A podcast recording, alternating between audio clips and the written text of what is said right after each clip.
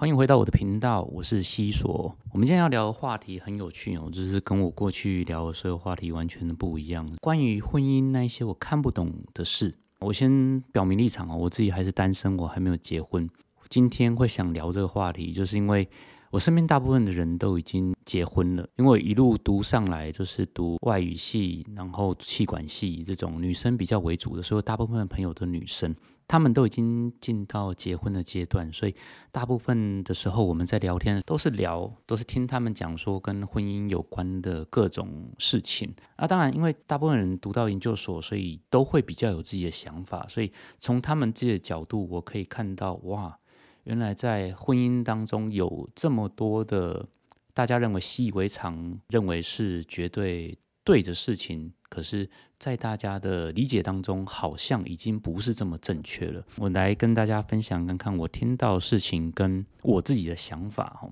我在今年一月底的时候，在我的脸书粉丝团上面有写过一篇文章，大意在讲说，我觉得除夕夜结了婚的女生应该要回到她自己的家，跟她家人吃年夜饭。然后我觉得娶一个老婆回来帮忙你的事业，这句话很自私。更甚至，女方嫁入男方这句话，这个动词本身就很不平等。详细细节你可以去看一下我在今年一月底发的文章。这篇文章最后是有一点五万个赞，然后被一百五十三万个人看过，这数字非常高吼。这是大概是我记忆中我写过自然触及率最高的一篇文章，所以想必这个话题应该是大家都非常心有戚戚焉。的话题，我自己的经验呐，就是通常这种战术或是自然流量非常高文章，都是因为它造成了某种对立，就是身份 A 跟身份 B 之间的冲突，或者是跟文化我们传统认知有非常背道而驰的状况，所以才会有这么多人对这篇文章会有兴趣。啊，那背道而驰不是一个坏词坏的意思哦，背道而驰它其实是一个，我觉得它是一个中立的名词，只是用在这边。对很多人来说可能会蛮刺耳的。那在你下你的判断之前，在你觉得我讲的不对之前，你先来听听看我为什么会这样子认为。好，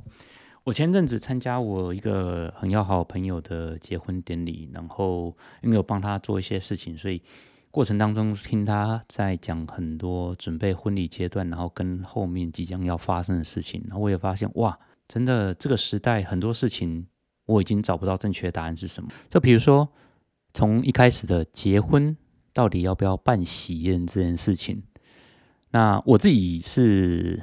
觉得以现在这个社会氛围跟大家经济状况，我觉得注册就好。那如果真要办的话，可能就是办一个很小型的、温馨为主，然后可能只有十几个人，跟自己的亲朋好友。大家聚在一起吃个饭就好了。就是我自己比较不会希望是走那种去婚宴会馆、去饭店啊办那种几十桌以上、几百人聚在一起的婚宴，因为我自己一方面我自己的个性也不是这么想让大家知道我自己人生发生的事情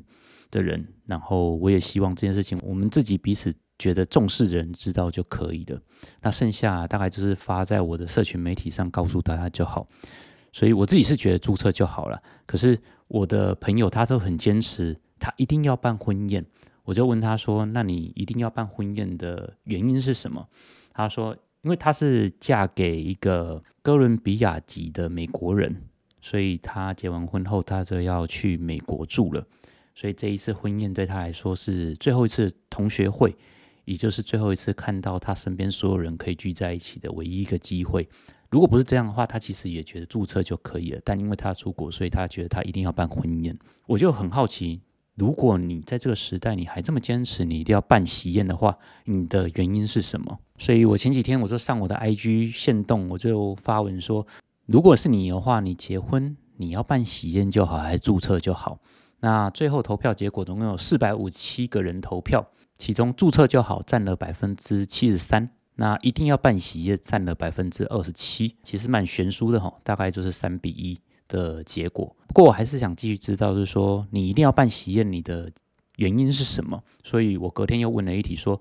你要办婚宴的理由是什么？这一次有三百六十五个人投票。那我一共给大家四个选项哦，第一个选项是仪式感，这样才算结婚；第二个是办给家长好友个交代。第三个是一生一次的纪念。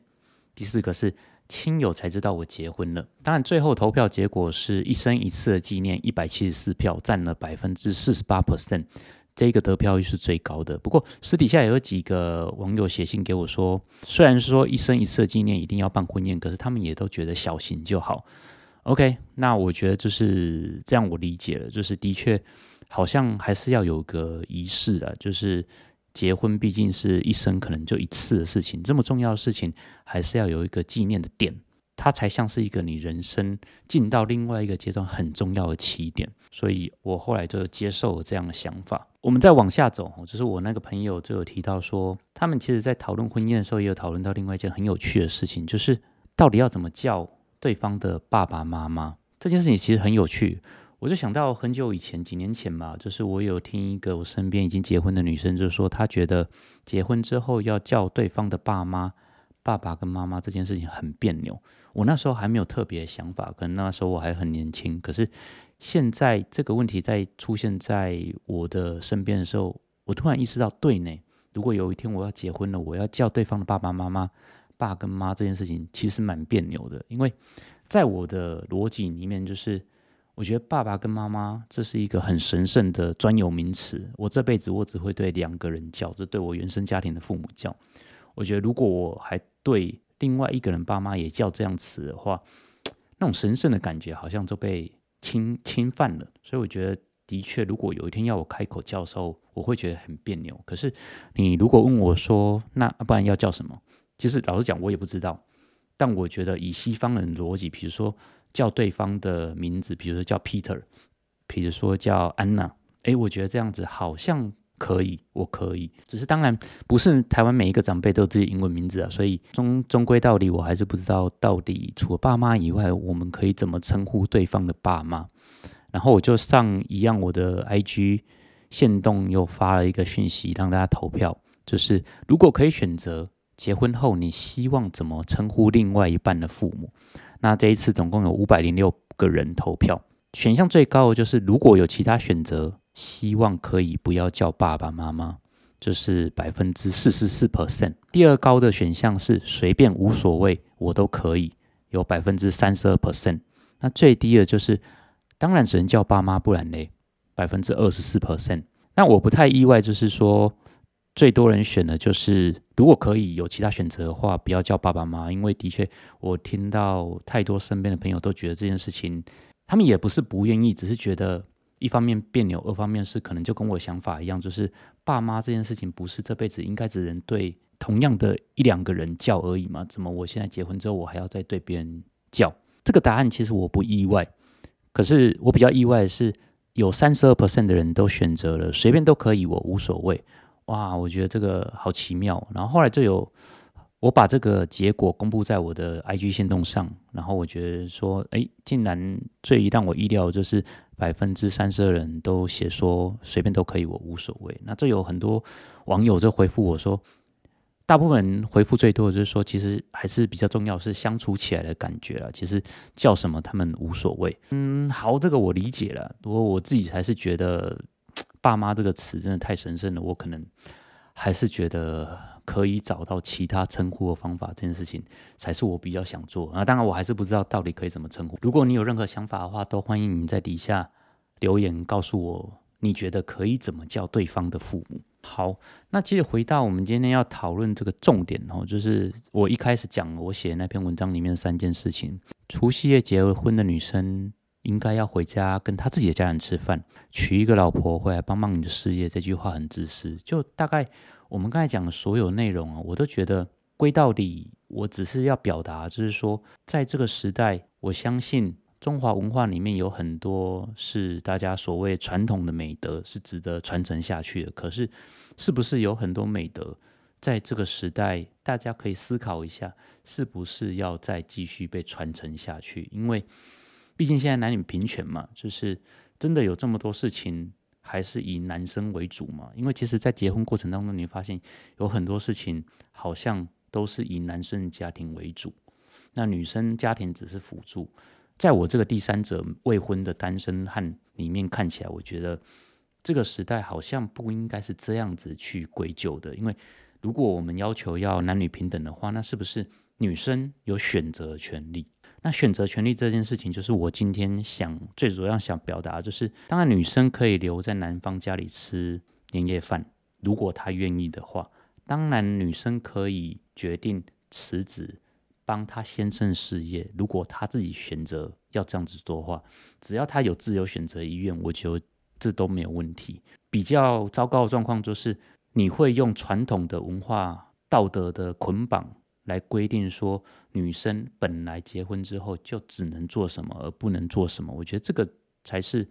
今天这一集我想要传达讯息啊，就是在这么多理所当然，我们认为女生应该要做的事情底下，难道现在还是这个样子吗？难道女生都没有其他的选择吗？我我当时写这篇文章出来的时候，因为一开始这篇文章还没有爆炸的时候，就是。我有看前面几个留言，就有人在吵说：“可是聘金给这么高，你不应该听我的话吗？或者是年夜饭本来就应该在男方家里吃，这样才有团圆的意义啊？年初二不是还要回去吗？为什么在除夕夜你就一定要回去？”其实，在我第三者角度来看哦，当然我相信聘金这个就是一个很不好的开始啊，因为以前聘金它可能有它。文化存在的意义，所以可能有大聘小聘，你花了这么多钱把一个人换回来的时候，很自然的就会有那种利益交换的感觉，所以很多人会有先入为主了。你可能，但讲不好听，就是你是我花钱换回来的，所以你应该要听我的。我我相信，如果是这样的起点的话，可能很多关系你都必须要听男生的，因为他花了这么多钱。可是如果在这个时代，如果我们不要有聘金这个关卡的话，是不是很多事情我们可以让女生自己选择？另外一个大家在吵就是除夕夜你本来就应该在男方家吃饭这件事情，为什么你还要再回去你自己的娘家？可是我我看到这个留言的时候，我就想说，奇怪，你身为一个男人，你该 care 的事情不是应该问说，为什么你老婆不愿意在你家跟你一起吃年夜饭？或者是不愿意在你家跟你的家人吃年夜饭，你不会 care 这件事情吗？啊，你讲话这么大声，你这么有尬词，你不是应该要想办法让他心甘情愿、发自内心的愿意留在你家吃年夜饭，这才是你的重点吗？你是男人，你应该有尬词一点，你的思想应该是这样子吧？我相信，如果一个女生她真的愿意，她想要在你家跟你吃年夜饭，她一定会想到一个折中的方案，比如说。他除夕夜，他想回到他自己原生家庭吃饭，OK，但他也想陪你在你的家吃年夜饭，跟你家人。那他可能会说，好，不然我就回我娘家吃饭。九点之前我会在我娘家，那九点之后我就回来回家跟你家人团聚在一起，一起聊天打牌都好，反正我会跟你家人聚在一起，因为我心甘情愿这样做，因为我两边我都想陪伴对方，我想要陪伴我的原生家庭，我也想要陪伴你的家人。那是不是我们可以达成这样协议？我觉得这个、这个、这样中间的协议才是你应该想办法让你的另外一半有的想法吧，而不是你纠结在凭什么你要回你自己的娘家去吃年夜饭这样的想法。那当然，这些都是我自己的一个第三者的想法，就是我相信一定会有很多人说，有一天你结婚你就知道，有一天你怎么样就知道。可是终归一句话就是。可是那是你的人生呢，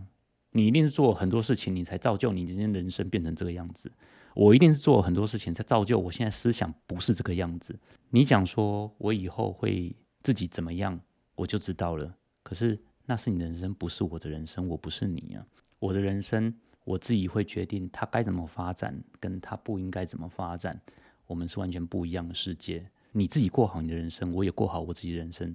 这样就够了。OK，好，那。我不知道这个 ending 到底算不算好了，就是我相信大家应该都听得懂我今天要传达讯息，虽然里面资讯有点混乱，讨论有点多，但我还是很希望大家可以留言告诉我你对于我该讲一切所有的想法。如果你喜欢今天节目，请给我五星评价，然后在下面留言告诉我你对今天节目的想法。我们下一集节目再见喽，拜拜。